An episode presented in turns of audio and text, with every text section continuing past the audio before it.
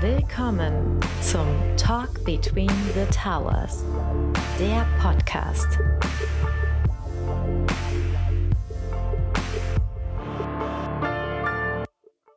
Herzlich willkommen zu einer neuen Episode von Talk Between the Towers. Heute mit einem immens spannenden Thema. Äh, wir haben vor ein paar äh, Episoden auch mal einen Blick weit in die Zukunft geworfen und euch unterrichtet über die Zukunftstechnologien, die wir uns auch äh, im Prototyping anschauen. Und daraus herausgepickt haben wir uns für die heutige Episode Space Technology. Ich bin in der Tat ein bisschen aufgeregt. Wir haben eine interessante Runde mit mir aus der gewohnten Runde. Dabei ist der Augustin. Hallo zusammen. Und weil das so ein äh, ja, sternenentferntes Thema ist, äh, haben wir uns noch tatkräftige Unterstützung geholt. Jemand, der sich wirklich damit auskennt und da schon viele Jahre in den Bereichen auch tätig ist. Und zwar den Dr. Frank Zimmermann von der CESA. Hallo Frank. Ja, hallo. Schön, dass ich dabei sein darf. Äh, wir sind super happy, dass das geklappt hat, dass wir dich hier in unsere Runde holen durften und uns jetzt mal so ein bisschen austauschen über das Weltall, über Space Technology. Äh, ja, Wahnsinn. Also ähm, gib doch vielleicht erstmal ein bisschen Einblick zu dir. Wer bist du? Wie bist du vielleicht an das Thema gekommen? Und was fasziniert dich vielleicht heute auch noch so an dem Thema? Ja, sehr gerne. Äh, es ist tatsächlich so, dass ich relativ früh mich entschlossen habe, mal äh, Luft- und Raumfahrttechnik zu studieren. Ich bin also Raumfahrtingenieur habe das Ganze in äh, Stuttgart studiert, an der Uni dort, habe dann auch im Anschluss promoviert und bin dann seit 2001 nun in Darmstadt äh, und bin dort äh, bei der Telespatio Vega Deutschland tätig. Das ist ein Raumfahrtunternehmen, das insbesondere die Europäische Raumfahrtagentur ESA, die mit einem Standort ESOC hier auch in Darmstadt ist, unterstützt beim Thema Betrieb von Satelliten. Aber auch in Themen wie Satellitennavigation und das ist so eher mein Schwerpunkt. Ich habe dann im Laufe der Zeit äh, Projekte mit begleitet äh, zum Thema Satellitennavigation, insbesondere im europäischen Navigationssystem Galileo. Da ging es aber nicht nur um das System selber, sondern auch um dessen Anwendung und das zum Beispiel im Bereich Logistik, auch Innenraumnavigation und vor allem auch im Luftverkehr. Äh, wir hatten uns als Unternehmen dann entschlossen, äh, Gesellschafter zu werden in einem neu gegründeten Zentrum für Satellitennavigation Hessen, kurz CESA. Das gibt es seit Ende 2006. Und da bin ich jetzt äh, seit 2009, also über zehn Jahre mittlerweile als Geschäftsführer tätig. Primär unterstütze ich da Startups bei der Entwicklung ihrer Produkte und Dienstleistungen äh, in Bezug zur Raumfahrt und bin aber nach wie vor bei der Telespazio Vega im Bereich Produktentwicklung aktiv und halte auch Vorlesungen zum Thema Raumfahrt. Auch Verbandsarbeit ist mir nicht fremd. Äh, wir sind im BDLI, Bund Deutscher Luft- und Raumfahrtindustrie und ich selber bin auch in der DEGON, Deutsche Gesellschaft für Ortung und Navigation. Also Raumfahrt ist ein wichtiges Thema für mich. Und wie gesagt, ich habe mich dann früh schon dazu entschlossen, während der Schulzeit äh, ja, wie das auch heute vielleicht noch ist, äh, Star Wars war damals ein Thema. Dann laufend äh, Science Fiction gelesen und dann irgendwann war es soweit, äh, habe ich den Studiengang in Stuttgart entdeckt und dann gab es kein Halten mehr. Ich habe das jetzt auch nie ist, bereut. Jetzt ist es kein Fiction mehr. Jetzt ist es kein Fiction mehr, tatsächlich Realität. Ja, und das ist natürlich toll die Leidenschaft zum Beruf gemacht. Das klingt ja echt spannend. Astronaut war nie, nie ein Thema bei dir oder, oder hättest du auch doch, Astronaut werden wollen? Doch, tatsächlich, aber ich habe das für mich jetzt nie ernsthaft in Betracht gezogen. Aber ja, äh, es ist schön, dass ich da einen Beitrag leisten darf und insbesondere jetzt in der Zeit, wo auch viel Neues passiert, da wird man auch nachher, denke ich, drüber reden, ist es natürlich äh, sehr spannend, auch für mich. Wäre mal schön im Weltraum zu sein, aber das muss man nicht unbedingt, um dieser Leidenschaft gerecht zu werden. Um, du, hat, du hattest es gerade schon genannt, äh, die CESA, die ESA. Ähm, könntest du uns äh, mal so ein bisschen Überblick geben, wie spielen die ganzen ähm, Unternehmen zusammen? Also wie kann man sich das vorstellen? Die, ähm, ähm wie, wie ist da der Aufbau? Äh, ESA Big hatten wir auch mal gehört. Äh, kannst du mhm. uns da mal so einen Überblick geben, damit wir das ein bisschen einsortieren können?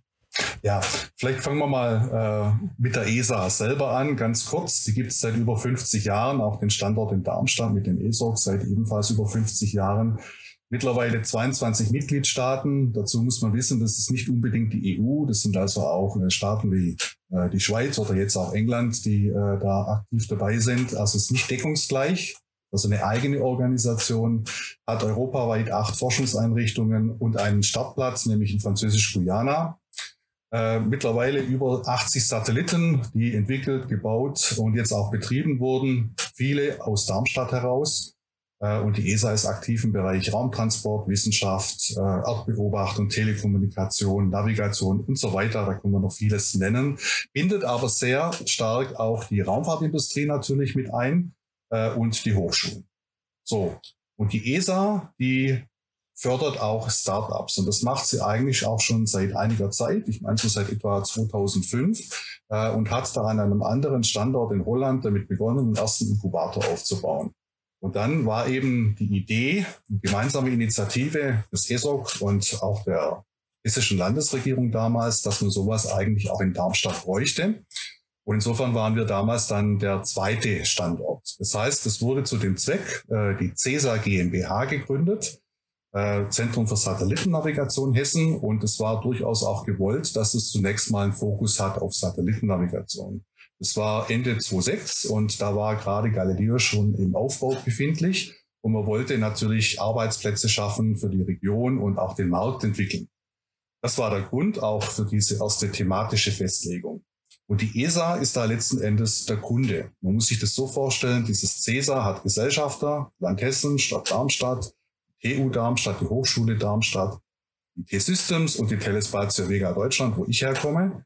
Und die gemeinsam betreiben dieses CESA und das wiederum bekommt von der ESA den Auftrag, Gründer zu fördern, ja, die mhm. alle einen Bezug zur Raumfahrt haben. So, jetzt hast du schon gesagt, da gibt es da noch einen Begriff, das ESA BIC. Das hat man am Anfang gar nicht gebraucht. Da war die Zahl dieser Gründerzentren europaweit noch überschaubar. Eine Zeit lang waren wir dann vier Stück und haben uns regelmäßig getroffen, zusammen die Gründer ausgewählt und sind auch betreut. Mittlerweile sind es aber äh, über 20. Ja, das heißt, das Ganze ist rasant gewachsen als Netzwerk europaweit. Äh, und wir haben tatsächlich jetzt äh, über 800 Startups, die mittlerweile betreut wurden bzw. betreut werden. Allein in Darmstadt sind es äh, weit über 100.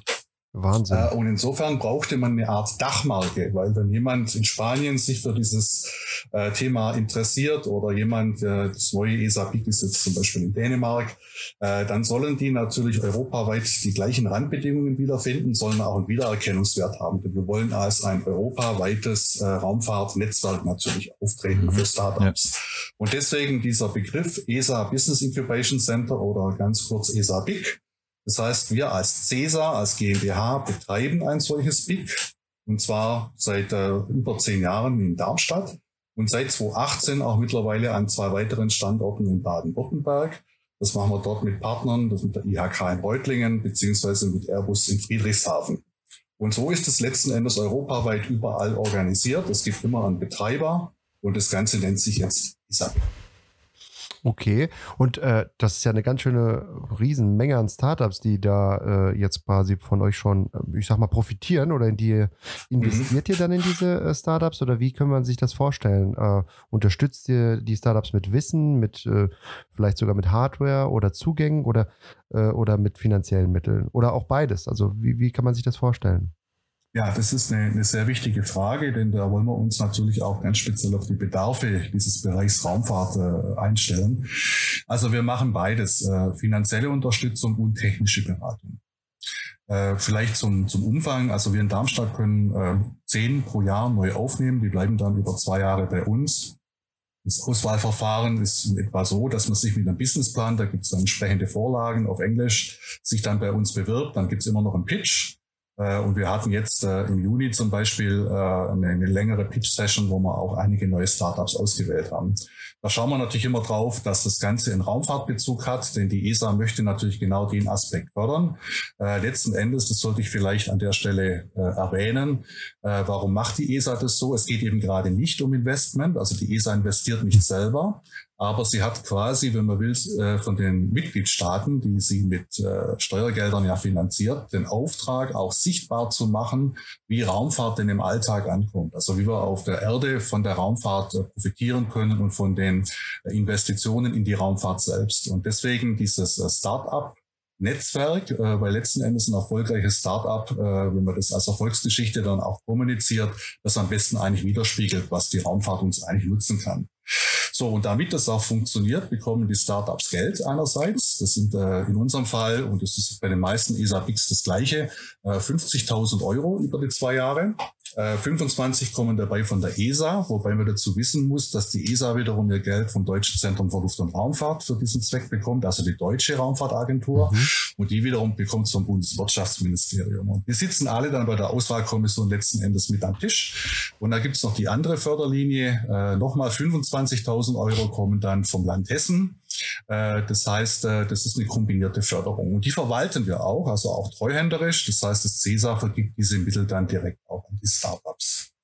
Ja, und dann, ich hatte ja gesagt, der zweite Aspekt, und ich glaube, das ist auch ganz wichtig, äh, ist die technische Beratung. Dazu haben wir eine sehr enge Kooperation, jetzt ganz speziell mit dem Standort der ESA in Darmstadt. Ich hatte es schon erwähnt, den ESOC, Satellitenbetrieb, aber auch Erdbeobachtung, Navigationskompetenz vor Ort. Und diese Kollegen und Kolleginnen, die beraten dann direkt unsere Startups. Das heißt, die bekommen äh, bis zu 80 Stunden unentgeltlich Support. Und jetzt muss man wissen, dass natürlich auch in dem Umfeld viel Raumfahrtindustrie ansässig ist. Auch die Hochschulen, die entsprechende Lehrstühle haben. Und auch die können wir mit einbeziehen. Da gibt es dann auch ein separates Budget, wo wir Dritte quasi mit einbeziehen dürfen. Insofern bekommen die Startups auch aus der Industrie und aus dem akademischen Bereich äh, Beratung aber immer eben zum Thema Raumfahrt und wie kann ich Raumfahrt in der Anwendung nutzen. Und wir glauben eben, dass wir denen dann äh, eine entsprechend gute Startposition bieten, um in den Markt zu kommen. Ja, das glaube ich auch, weil das ist ja auch ein Thema, wenn du so als äh, Gründer eine super gute Idee hast äh, im Bereich äh, Raumfahrt oder selbst so äh, Satellitenthemen, Erdbeobachtung, das ist ja was, was man sich nicht mal äh, eben bei Amazon irgendwie bestellen und ausprobieren kann als kleinen Prototypen. Da braucht man ja so Kontakte und Unterstützung und vor allen Dingen auch die Offenheit, ähm, so Themen auch mal anzugehen. Von daher bietet ihr auf jeden Fall äh, eine starke Geschichte um Startups in dem Bereich auch wirklich zu pushen. Ja, finde ich großartig. Gibt es denn da, fallen, fallen, dir vielleicht so ein, zwei Erfolgsgeschichten ein, die ja. ihr so an Startups schon äh, bei euch äh, durchlaufen habt sehen? Ja, unbedingt. Ähm, ich fange vielleicht mal mit der Firma Mavinci an, also MAV und dann Inci, also äh, entsprechend wie Da Vinci, also das MAV, das ist ein anderes Wort für, für Drohnen, könnte man sagen. Ähm, die waren tatsächlich äh, das erste Startup, wo ich äh, selber betreuen durfte. Äh, 2009 haben die sich beworben, das ist also schon eine Zeit lang her. Es waren damals vier Gründerinnen und Gründer von der TU Darmstadt und der Uni Heidelberg. Und deren Ziel war die Entwicklung von äh, Stauflüglern. Dazu muss man wissen, dass damals so die Quadrocopter aufkamen für die Drohnen. Die haben aber so ein gewisses Handicap, was die Reichweite betrifft. Äh, und die haben sich von vornherein auf Stauflügler konzentriert. Also im Prinzip, äh, man könnte es despektierlich sagen, sieht aus wie ein Modellflugzeug. Wie ein Modell, ja? Modellflugzeug, genau, genau, Der Begriff war mir aber, auch gerade im Kopf. Ja. ja, aber eben ausgestattet mit einem Flugregler, den sie selber entwickelt haben und entsprechender Positionstechnologie über äh, in dem Fall Galileo und GPS, damit sie eben die Position genau aufzeichnen können. Das ist wichtig, weil sie mit diesen Drohnen automatisch, und das kann man dann vorher am Laptop mit einer Software entsprechend planen, äh, so ein Raster abfliegen und ein Geländemodell in 3D erstellen. Das ist wiederum wichtig für das Thema Erosion oder wenn sich irgendwo im Tagebau was verändert. Also es gibt eine Vielzahl von Kunden. Und interessanterweise okay. hatten die von Anfang an auch Kunden. Das heißt, sie brauchten eigentlich keine Investoren, was ja bei manchen Startups durchaus ein wichtiges Thema ist. Die konnten also wirklich schön organisch wachsen, waren dann zuletzt 30 Mitarbeiterinnen und Mitarbeiter und sind dann aber letzten Endes von Intel aufgekauft worden. Und das war ein ganz toller Exit. Das Produkt gibt's noch, die Leute sind auch vor Ort, äh, aber wird jetzt über Intel vertrieben. Äh, und die haben tatsächlich gesagt, äh, der Grund, äh, das war in der Pressemitteilung damals zu lesen, äh, ist primär einfach äh, die Stärke, das Ganze zu vereinfachen als Prozess. Also dass ich am Laptop als jemand, der keine Ahnung von Drohnen hat, mir diesen ganzen Flugplan einfach zusammenstöpseln kann und es dann alles automatisch abläuft. Das Ding in die Luft geworfen und landet dann automatisch und zwischendurch werden die Daten aufgezeichnet. Also es ging da tatsächlich darum, den Prozess der Datenaufbereitung, äh, Datenerfassung und Datenaufbereitung so zu vereinfachen, dass es auch wirklich einen Markt das findet ist, und das ist ja. gelungen. Ja. Okay, stark. Und, und, wohlgemerkt in der Zeit, wo das noch gar nicht so viel gab in dem Bereich. Ne? Das muss man ja. sich da vergegenwärtigen. Also ich muss jetzt, ich muss jetzt äh, fairerweise sagen, ich habe, ich bin großer Drohnenfan, habe äh, selbst auch so eine DJI oder mehrere sogar. Und mittlerweile geht das ja. Man kann tatsächlich die Routen auch heute schon am, am Handy äh, machen, aber ich kann mir vorstellen, dass vor elf Jahren, äh, da, da, da war das ja un, unmöglich, äh, sich nicht vorstellbar quasi schon. Ne? Also äh, sehr, sehr spannend. Und die äh, betreiben das Thema weiterhin, habe ich jetzt verstanden, auch heute noch. Ist das, ist das richtig? Ja, das ist so. Äh, das gelingt ja nicht immer, wenn ein Unternehmen aufgekauft wird, aber sie betreiben das genau. weiterhin. Genau. Es sind auch noch die gleichen Personen. Und insofern ist das aus meiner Sicht ein ganz toller Exit, den wir auch gerne natürlich kommunizieren. Spürt man, äh, jetzt, jetzt haben wir vor 50 Jahren äh, den, den, den Mond quasi äh, ins Auge gefasst und sind da auch mal gelandet. Ähm, dann gab es ein relativ, ich würde sagen, aus meiner Sicht ein abnehmendes Interesse insgesamt in, in dem Thema Space Technology. Merkst du, Frank, äh, in den letzten Jahren, dass es irgendwie zunimmt oder ist es eine Seitwärtsbewegung oder kann man irgendwas, du, du machst es ja auch schon lange, kann man einen mhm. Trend erkennen äh, in dem Bereich? Also auch vielleicht an, anhand der äh, Startups, die dir den ganzen Tag begegnen ja. oder, oder der Anzahl. Und werden ja, wir also, jemals wieder auf so Höhenflüge kommen wie zu den Zeiten der Apollo-Mission, wo wirklich hunderte Milliarden US-Dollar in sowas reingeflossen sind und über, ich glaube, irgendwo habe ich gelesen, 400.000 Menschen haben damals an den Missionen mitgearbeitet. Das mhm. waren schon gigantische Größen, ja. Ja, also ich denke, dass man da heute ein bisschen kritischer rangeht und nicht so sehr politisch motiviert wie damals. Ne? Äh, ich würde vielleicht an einem zweiten Beispiel festmachen, was es auch für eine neue Entwicklung gibt aus meiner Sicht. Äh, das zweite Beispiel ist die Firma Soloro. Äh, und da geht es um die Landwirtschaft. Und das ist zum Beispiel ein Trend, den ich vor zehn Jahren persönlich auch nicht so vermutet hätte, aber das hat sich ganz stark durchgesetzt, dass sowohl Satellitenkommunikation, Satellitennavigation als auch der ganze Bereich Erdbeobachtung gemeinsam genutzt wird, um jetzt zum Beispiel einem Landwirt es zu ermöglichen, dass er den Düngemittelaustrag auf seinem Feld optimiert. Was dann wiederum natürlich für die Umwelt ganz wichtig ist, dass man Düngemittelverordnung einhält äh, und insofern aber auch eine Kostenseite äh, hat, äh, denn man spart schlicht und ergreifend Dünger. Wie funktioniert das? Das ist letzten Endes eine App, wenn man sie in der Hand hält, aber die hat natürlich entsprechendes Backend, das Zugang zu Erdbeobachtungsdaten hat. Das heißt, der Landwirt sagt, ich bin hier. Das macht die App mehr oder weniger automatisch. Und dann wird schon automatisch das Feld aus den Erdbeobachtungsdaten erkannt. Das heißt, man muss die Feldgrenzen gar nicht mehr manuell eingeben. Die werden vom System quasi berechnet.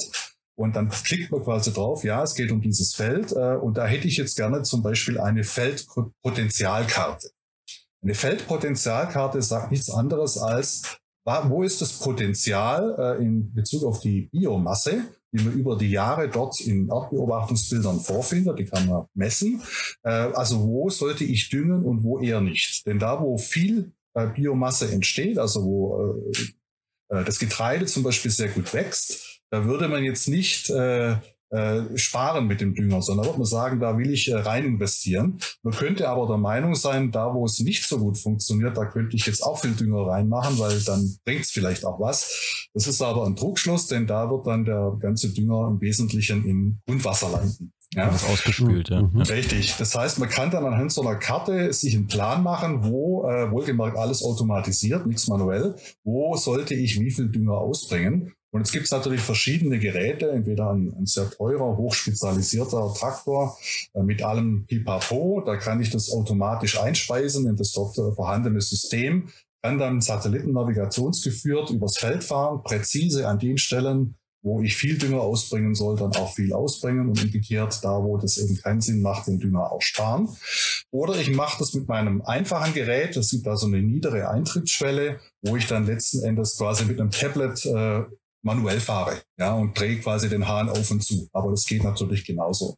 Und damit haben die eigentlich recht guten Erfolg. Äh, man muss dazu wissen, dass die mehrere Firmen haben, die sie mittlerweile gegründet haben. Die einen kümmern sich um die Technologieentwicklung und dieses Soloro ist quasi äh, die, das Marketing äh, Frontend hin zum Landwirt. Das äh, Tool, die, die App oder das System sollte man eigentlich sagen, dann auch äh, vertreibt. Und es ist eben insofern schön, weil es eine Kombination aus verschiedenen Anwendungen ist. Und da sehen wir auch unsere Zukunft. Ich hatte ja vorhin gesagt, wir haben als Zentrum für Satellitennavigation Hessen angefangen. Mittlerweile haben wir das Mandat aber von der ESA eben alle Raumfahrttechnologien äh, auch zu unterstützen. Und ich denke, das ist ganz wichtig, ja. weil viele jetzt mittlerweile kombiniert werden. Ja, genau. Und was ich aus deinen Ausführungen aus so raushöre, also äh, zum einen, äh, die Hörer kriegen jetzt mal richtig hier äh, warm präsentiert, was denn tatsächlich der Nutzen von Raumfahrt sein kann. Finde ich total gut. Also es ist auch sehr äh, ähm, ja, praxisnahe Beispiele, die, glaube ich, auch jeder nachvollziehen kann, dass das hilfreich ist. Aber was ich auch raushöre, ist es nicht nur eine Kombination aus Raumtech, äh, Raumflugtechnologie oder äh, Navigation und Satellitentechnologie, sondern ich stelle mir vor, also jetzt gerade bei dem Beispiel äh, in der Agrar, ähm, da werden ja im Grunde die Satellitenbilder ausgewertet. Die müssen ja auch erstmal, wie du sagst, gerastet werden, dass der direkt auf das Feld klicken kann. Da äh, spielen ja sofort auch äh, Bilderkennungstechnologien, künstliche Intelligenz garantiert auch eine Rolle. Und die habt ihr ja dann vermutlich genauso auf dem Radar und äh, auch äh, weitere Technologien. Da sind wir gar nicht so weit voneinander entfernt, glaube ich, ähm, dass, äh, dass wir versuchen, die gesamte Bandbreite auch im Auge zu behalten. Da gebe ich dir absolut recht und das ist auch ein Trend, den wir sehen, gerade im Bereich künstlicher Intelligenz oder Machine Learning. Äh, Gibt es immer mehr auch äh, Beiträge aus dem Startup-Bereich, die sich bei uns bewerben. Äh, dazu muss man wissen, dass die ESA selber auch künstliche Intelligenz einsetzt im Bereich ihrer Missionsdurchführung. Da geht es zum Beispiel darum, um An Anomalien zu, äh, zu finden äh, in den Satellitendaten. Ja, ja. Also da geht es eher darum, wie es im Satellit geht, also den sogenannten Health Data. Ja. Also sprich, äh, hat er ein Problem oder zeichnet sich vielleicht ein Problem ab. Äh, und diese Verfahren, äh, die kann man natürlich, äh, die werden auch in anderen Bereichen äh, Forschung, Entwicklung, nicht nur bei der Raumfahrt entwickelt, aber mit denen kann man so als Querschnittstechnologie natürlich solche Probleme lösen. Und ich hatte das gar nicht erwähnt, aber äh, gerade äh, diese, diese Berechnung auch dieser Karte und der Identifikation, jetzt was haben wir denn eigentlich für eine tatsächliche Situation vor Ort. Da kann man nämlich dann Bilder noch von Blättern machen, die wir dann mit einbeziehen oder von, von Halmen. Man kann damit künstliche Intelligenz und genau den Verfahren, die du genannt hast, dann eben auch äh, den Prozess noch unterstützen. Es gibt noch ein drittes Beispiel, das ist aber nur ganz kurz, Optimierung von äh, Routen auf, äh, für die maritime Anwendung. Ich fahre also von A nach B, aber nicht über den Großkreis, sondern ich versuche Strömungen zu vermeiden. Wettersituation spielt eine Rolle. Ich kann dabei ganz viel Treibstoff sparen, wenn ich den Atlantik überquere. Und da brauche ich auch künstliche Intelligenz, quasi eine Art Optimierungsverfahren. In dem Fall, dass man die optimale Route dann auch immer wieder berechnet. Also ja, Querschnittstechnologien auch nicht zuletzt äh, Thema Softwareentwicklung, kritische Infrastruktur müssen ja zum Teil auch ausfallsichere Systeme sein bei der Raumfahrt, aber auch in der Anwendung. Das spielt eine große Rolle und neben den klassischen Anwendungen und Technologien aus der Raumfahrt gewinnen die natürlich auch immer mehr an Interesse. Absolut richtig. Neben den, wir hatten es jetzt schon gehört, Agrarwirtschaft, äh, wir waren äh, beim ersten Beispiel in der Erkennung von äh, oder dreidimensionalen Erstellung von Geländekarten, maritime Anwendungen. Äh, gibt es auch Use Cases, die äh, oder gibt es Potenzial für Financial Services und Banking auch in diesem Bereich? Äh, ist dir da was begegnet bislang? Ja, unbedingt. Und zwar, wenn man da ganz speziell mal an das Thema Navigation denkt, also Satellitennavigation. Man muss dazu wissen, dass die Galileo, aber auch die GPS-Satelliten natürlich, das amerikanische Pendant, die, die senden ja auch äh, ein Zeitsignal aus, beziehungsweise benötigen ein Zeitnormal, also eine Referenz, um überhaupt äh, die Position zu ja, Berechnung zu ermöglichen. Der Hintergrund ist, das Ganze findet ja über Funk äh, statt. Da haben wir eine Ausbreitungsgeschwindigkeit mit Lichtgeschwindigkeit. Das heißt, wenn ich aus der Laufzeit von einem Signal eine Position bestimmen möchte äh, oder eine Entfernung in dem Fall, äh, dann brauche ich Genauigkeiten im Bereich von Nanosekunden und besser. Ja, das heißt, die haben Atomuhren an Bord des Satelliten jeweils. Am Boden gibt es auch eine Referenz. Äh, und damit kann man dann die Uhren, die wir dann haben, in unseren eigenen Empfängern, das sind eben keine Atomuhren, deren Fehler kann man dann korrigieren zum Beispiel. So, dieses Zeitsignal kann ich aber auch anderweitig verwenden als nur für die Positionsbestimmung. Ich kann das zum Beispiel zur Synchronisation von Mobilfunknetzwerken verwenden, wie es schon gemacht wird. Oder wenn es um Transaktionen geht im Bankenverkehr, dann kann ich das auch verwenden. Äh, ich bin jetzt kein Fachmann für das Trading an der Börse, aber meines Wissens geht es da auch um äh, Sekundenbruchteile äh, und da braucht man auch ein einheitliches Zeitmaß. Dann Genau, und, und das ist die eine Seite, dann auch das Thema äh, Sicherheit, Datensicherheit, also Verschlüsselung, äh, Kryptographie. Das wird natürlich alles auch in, der, in dem Fall in der Satellitennavigation genutzt, damit ich das Ganze auch äh, entsprechend äh, sicher verpacken kann. Auch hier kann man natürlich Verfahren äh, verwenden. Äh, genau, die man Klammer, dann weiterverwendet für Financial Services. Genau, und nun mal ja. Klammer auf, Klammer zu, was ich noch gar nicht erwähnt habe. Wir sind neben der Gründerbe äh, Gründerbetreuung im Bereich Technologietransfer tätig. Unterschied ist eigentlich der, dass wir da für die ESA wiederum aktiv sind, aber auch für sogenannte etablierte Unternehmen, die also jetzt kein Startup mehr sind. Das heißt, uns kann auch jeder ansprechen, der Bedarf hat an Raumfahrttechnologie. Es gibt auch Förderprogramme, wo man dann Demonstratorprojekte zum Beispiel auch äh, unterstützen kann. Gut, aber jetzt nochmal zurück zum Thema Finanzservices. Äh, ich denke, ganz nahe dazu ist auch der Bereich Versicherungen. Ja, wenn ja, ich das mal genau. kurz so erweitern darf, äh, das Thema darauf, weil da bietet natürlich zum Beispiel die Erdbeobachtung wiederum ein ganz wichtiges äh, Werkzeug, denn ich kann zum Beispiel im Falle von drohenden Naturkatastrophen oder wenn die dann leider eingetreten sind, äh, mir die Situation vor Ort viel besser anschauen. Äh, ich habe natürlich äh, auch Tools letzten Endes zur Risikobewertung, also auch wenn wir an das ganze Thema Klimawandel denken. Ja, also genau, auch ein ganz großer ja, das ist auch was, was wir ganz stark auf der Agenda haben, das Thema Sustainable Finance. Und da sind die Daten, die von Satelliten äh, erhoben werden, sei es jetzt wirklich äh, Bildmaterial, über, die, über das man nachvollziehen kann, wie bestimmte Flächen bewirtschaftet oder eben nicht bewirtschaftet oder ausgebeutet werden, ja, wie nachhaltig da ähm, jemand agiert oder auch Entwicklung von irgendwelchen äh, großen Bauobjekten. Das kann man ja auch super beobachten.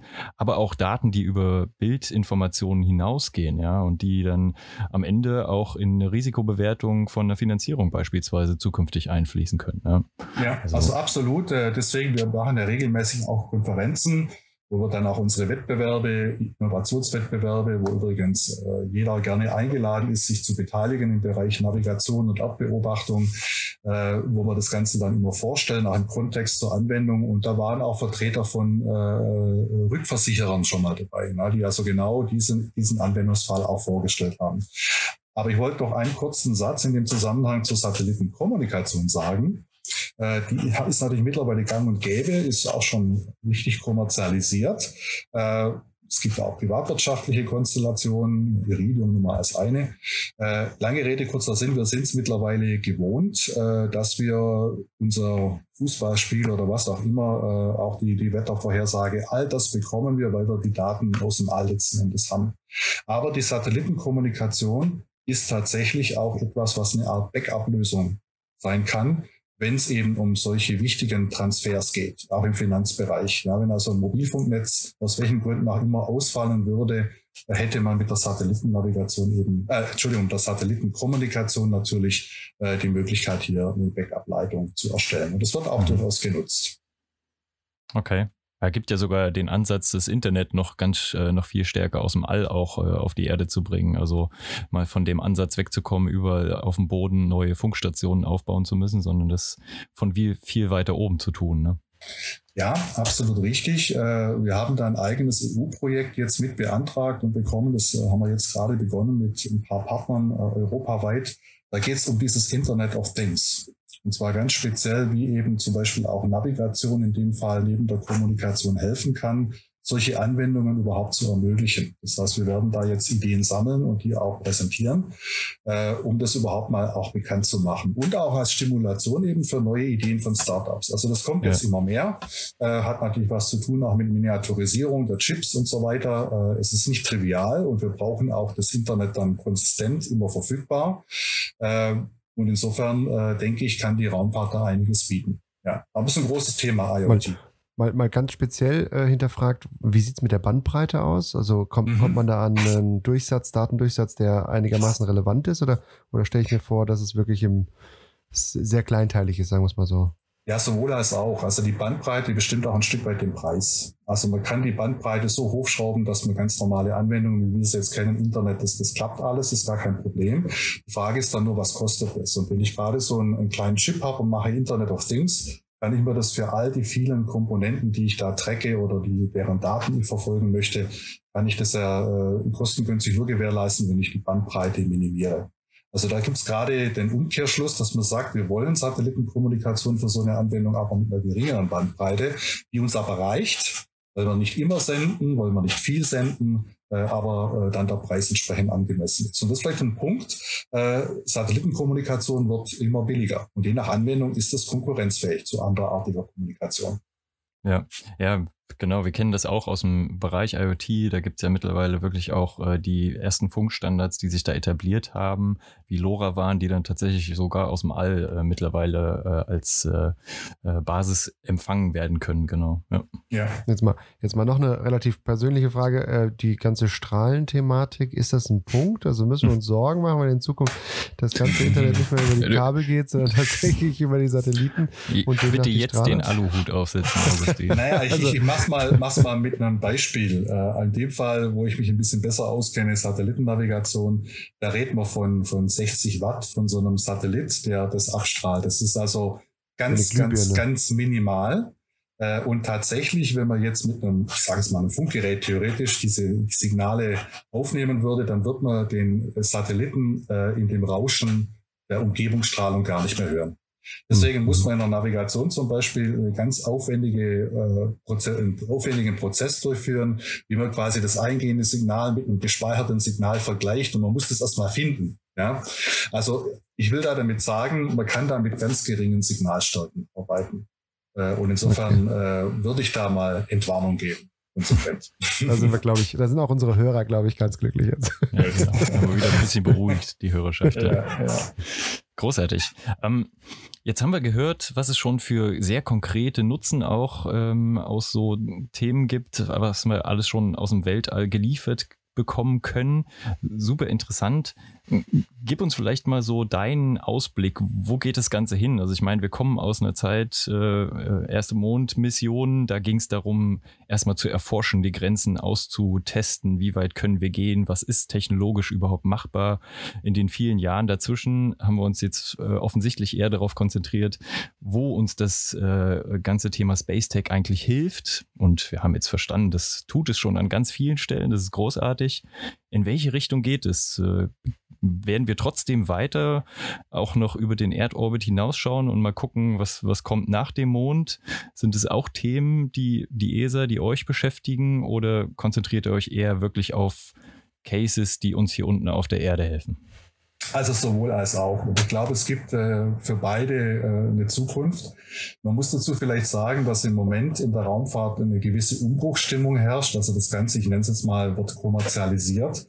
Das heißt, man findet immer mehr auch privatwirtschaftliche Anbieter, viel mehr Startups äh, als in den vergangenen Jahren die sich natürlich dann immer mit spezifischen Themen beschäftigen. Aber das schließt äh, im Moment auch durchaus den Mond äh, und sogar langfristig äh, äh, Exploration, Asteroiden, Asteroid Mining ist ein Stichwort mit ein. Natürlich mit dem entsprechenden Zeithorizont und der ganz großen äh, Frage nach dem Risiko auch finanziell. Also das ist schon, da sind wir schon noch in einer sehr frühen Phase. Aber man geht in diese Richtung, man schaut auf den Mond, will wieder zurück, vielleicht auch als Sprungbrett zum Mars. Äh, das machen aber auch die Raumfahrtagenturen so in ihrer Planung. Und ich glaube, dass es die natürlich auch nach wie vor braucht. Wenn wir uns mal erinnern, es gab die letzten Jahre äh, ganz viele Missionen nahezu zu allen Himmelskörpern im Sonnensystem. Im Moment fliegt eine Sonde äh, Baby Colombo zum Merkur. Das ist eine sehr aufwendige Mission, die aber unheimlich viel Erkenntnisse über den sonnennächsten Planeten liefern wird. Dann kennen wir sicher noch alle, auch aus den Medien vielleicht, die Rosetta-Mission zum Kometen. Äh, das war die erste Landung auf einem Kometen im November 2014 zum Beispiel. War auch eine große Herausforderung für die ESA, hat wunderbar funktioniert. Übrigens auch Betrieb aus Darmstadt, genauso wie bei Colombo. Und natürlich gibt es Teleskope. Wir haben mittlerweile mit dem Teleskop Gaia äh, die, das, die ganze Milchstraße vermessen. Das heißt, es gibt eine 3D-Karte wir hatten davor von 3D-Karten, von, von Geländen, Erosion. Jetzt haben wir eine 3D-Karte von allen Sternen in der Milchstraße. Es ist über, weit über eine Milliarde Objekte, die da kartografiert wurden, dreidimensional. Und ich denke, das wird auch weitergehen. Auch das ganze Thema bemannte Raumfahrt. Denken wir mal die internationale Raumstation, die gibt es seit vielen Jahren. Äh, und da gibt es äh, Forschung in der Schwerelosigkeit. Vielleicht da ein kleiner Hinweis. Äh, dort wurde jetzt Thema Technologietransfer ein kaltes Plasma entwickelt, äh, das man nutzen kann, um äh, Räume und Objekte zu desinfizieren, zu reinigen. Und wir haben das gebraucht, um dort ein Experiment für Kristallwachstum oder generell Experimente dieser Art durchführen zu können. Und dieses kalte Plasma kann man auch für Desinfektion verwenden, in Dunstabzugshauben zum Beispiel, wenn man keine Filter äh, einsetzen kann, aber eben auch, und jetzt kommen wir zu einer aktuellen Herausforderung, Pandemie, Corona, äh, das ist die Frage, kann man sowas vielleicht auch für eine effiziente Desinfektion einsetzen, äh, wo man das vielleicht braucht, äh, in, in einem Hospital oder wo auch immer. Da wird im Moment konkret drüber nachgedacht. Also es gibt immer aus dieser Forschung, auch der bemannten Raumfahrt, äh, immer wieder Spin-offs, die, die ganz vielversprechend sind und uns in unseren alltäglichen Herausforderungen auch unterstützen können. Aber der Trend zur Kommerzialisierung, der, der hält an, der ist auch gut und wichtig. Äh, und wir hatten ja vor wenigen Wochen, ich glaube es war Ende, Ende Mai, äh, den Flug äh, von SpaceX mit der Falcon-Rakete ja. und der Dragon-Kapsel zur Raumstation. Und es war ja das Besondere, dass es erstmals ein privates Unternehmen war mit einem privaten Raumschiff, das Astronauten auf die Raumstation gebracht hat. Ja. Und das ist schon ein Meilenstein, das muss man genau. schon sagen. Und darum entwickeln sich natürlich auch Startups. Es gibt auch in Europa, sogar in Deutschland selber Startups, die kleinere Raketen äh, entwickeln. Also da ist eine große Aufbruchstimmung, will ich damit sagen. Ja, genau. Und wenn man, wenn man diese Gedankenspiele von diesen äh, kommerziellen Firmen, also SpaceX, Blue Origin nimmt, da geht es ja tatsächlich denen konkret in deren Version darum, auf den Mond und von da aus weiter zu erforschen. Oder ähm, bei Blue Origin ist es, soweit ich weiß, die Idee, tatsächlich Fabriken in, in das Weltall zu verlagern. Ähm, also ganz verrückte Sachen aus heutiger Sicht, aber vielleicht doch auf jeden Fall denkbar und äh, vielleicht gar nicht so weit weg. Ja? Also äh, nicht nur Forschung verstehen wir, sondern auch andere Themen. Also vielleicht an der Stelle noch ganz kurz äh, zum Thema äh, auch Projekte in dem Zusammenhang. Auch mit der TU Darmstadt zum Beispiel und Telespazio Vega gab es ein Projekt und anderen Partnern. Wie kann man den Satelliten im Orbit überhaupt integrieren? Also wie, wenn man quasi eine Fabrik in den Orbit schicken würde, wie du das gerade gesagt hast. Ja, also das, das sind einfach Themen, die, die sind hochspannend äh, und, und da tut sich einiges und da werden wir auch viele sehen in der nahen Zukunft. Wir haben äh, in der Regel immer so eine, so, so relativ, wenn wir jetzt zum, langsam zum Ende kommen, so eine, so eine ganz spannende Frage. Und zwar, wenn du dir was wünschen könntest, Frank, drei Wünsche. Äh, natürlich aus dem Themengebiet jetzt äh, äh na, natürlich äh, nichts, also privat gerne auch, aber insbesondere erstmal äh, als Geschäftsführer der, der Cäsar. Was würdest du dir wünschen? Also ich muss vorweg schicken, äh, wir haben großes Glück, äh, was Förderung und Fördermittel betrifft. Da sind wir nachhaltig unterstützt von allen Beteiligten. Ich habe es ja genannt, Land, Stadt, ESA, DLR. Ähm, da hätte ich jetzt noch vor ein paar Jahren gesagt, oh Gott, macht es, äh, macht es langfristig. das ist gelungen. Ja, also da sind wir sehr nachhaltig unterwegs. Das freut uns. Vor allem auch die Startups natürlich. Das heißt, ich kann mich tatsächlich auf übergeordnete Wünsche konzentrieren. So, ich habe jetzt keine unmittelbaren Herausforderungen. Ähm, ja, also ich glaube, was wirklich toll wäre, wenn die Raumfahrt und vielleicht auch ein Startup von uns, da gibt es auch einige, die sich schon äh, aufstellen dahin, tatsächlich einen, äh, einen Beitrag zur Eindämmung oder Überwindung der Corona-Pandemie leisten können. Ich habe das ja schon gesagt, das Thema kaltes Plasma ist ein Beispiel. Da gibt es aber noch andere, da geht es ja auch um Logistik und äh, wie man dann auch zum Beispiel mit Erdbeobachtung äh, überhaupt äh, darstellen kann, äh, wo sich was verbreitet und wie. Da gibt es ja auch schon Bilder, die genutzt werden und in den Medien zu sehen waren. Äh, das DLR konkret hat hier auch ein Netzwerk aufgebaut, Space to Health. Äh, und ich glaube, das ist eine ganz tolle Plattform, wo sich Unternehmen und Forschungseinrichtungen aus der Raumfahrt äh, und dem Gesundheitswesen dann begegnen und austauschen können. Ja, also solche Dinge werden gemacht. Die Raumfahrt sucht konkret den Kontakt. Also mein Wunsch wäre, dass daraus wirklich etwas Konkretes wird, wo man sagt, das hat jetzt geholfen, Corona zu überwinden. Dann gibt es natürlich noch andere Herausforderungen und da hatte ich ja den Klimawandel schon genannt. Ich denke, das ist ein ganz wichtiges Thema und äh, das wäre auch mein zweiter Wunsch, dass wir da einen Beitrag leisten können.